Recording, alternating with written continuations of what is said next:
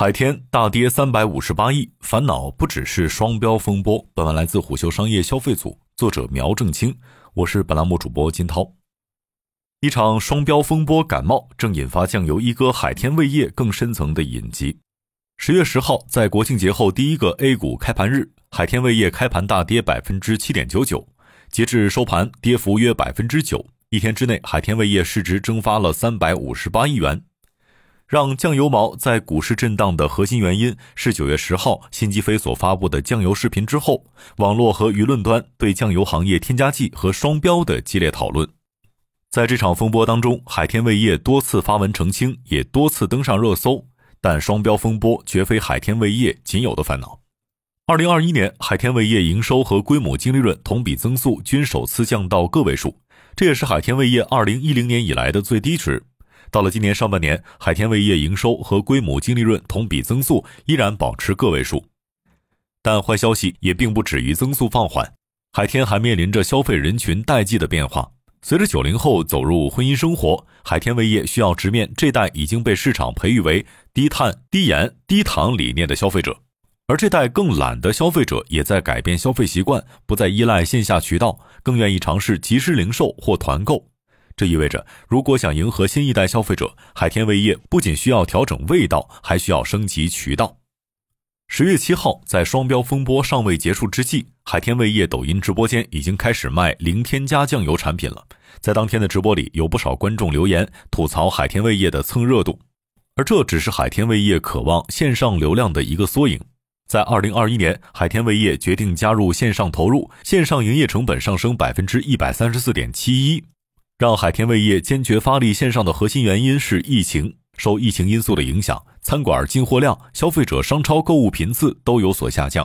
简言之，外部因素倒逼海天味业不得不加强线上渠道的权重。但海天味业的线上转型是迟滞的。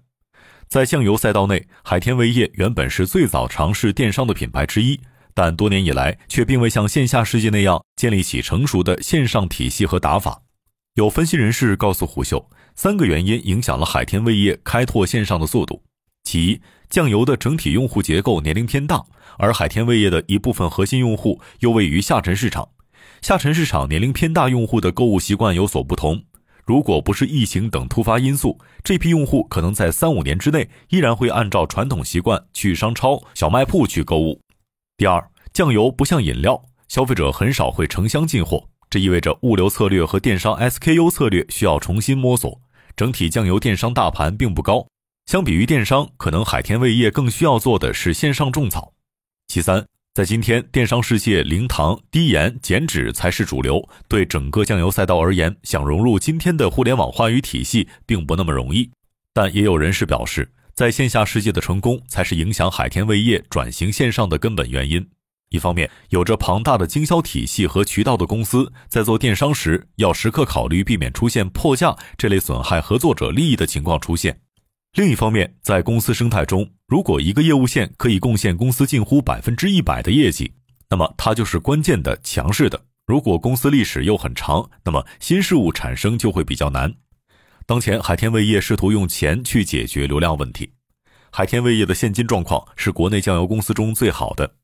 有钱的海天味业在营销环节手笔很大。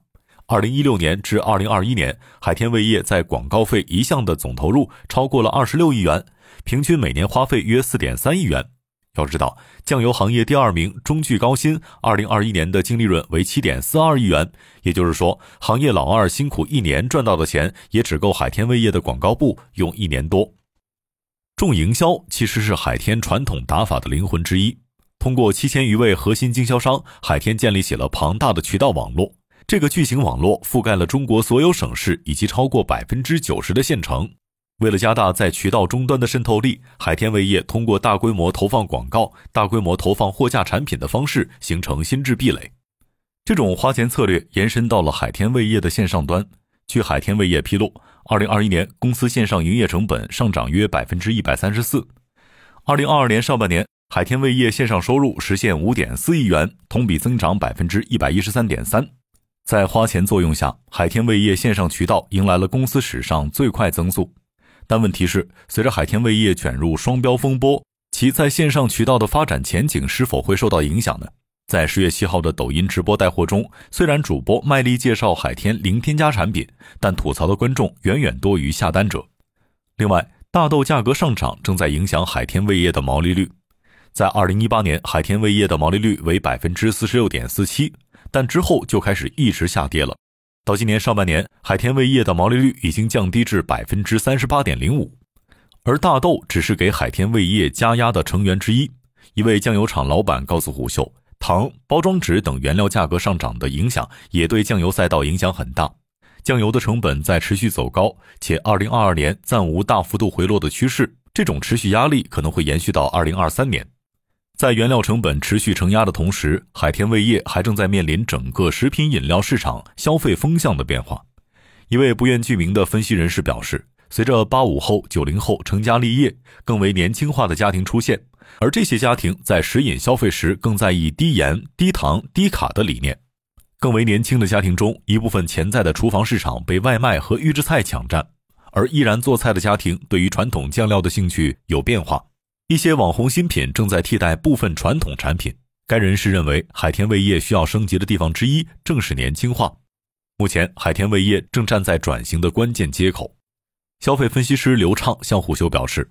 酱料大市场正在面临一个转型节点，三个因素是关键变量，比如直播电商的新渠道、更为年轻的新人群，以及在大健康风潮下低盐、零添加逐渐成为消费热潮的新风向。而二零二零年至今，疫情等因素让三大变量的能量加倍放大，最终让原本更远的事情提早发生。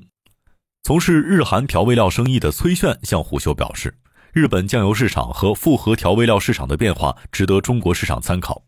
一九六零年到一九七零年，日本的酱油市场发展很好，到一九七三年左右达到高峰，之后市场开始萎缩。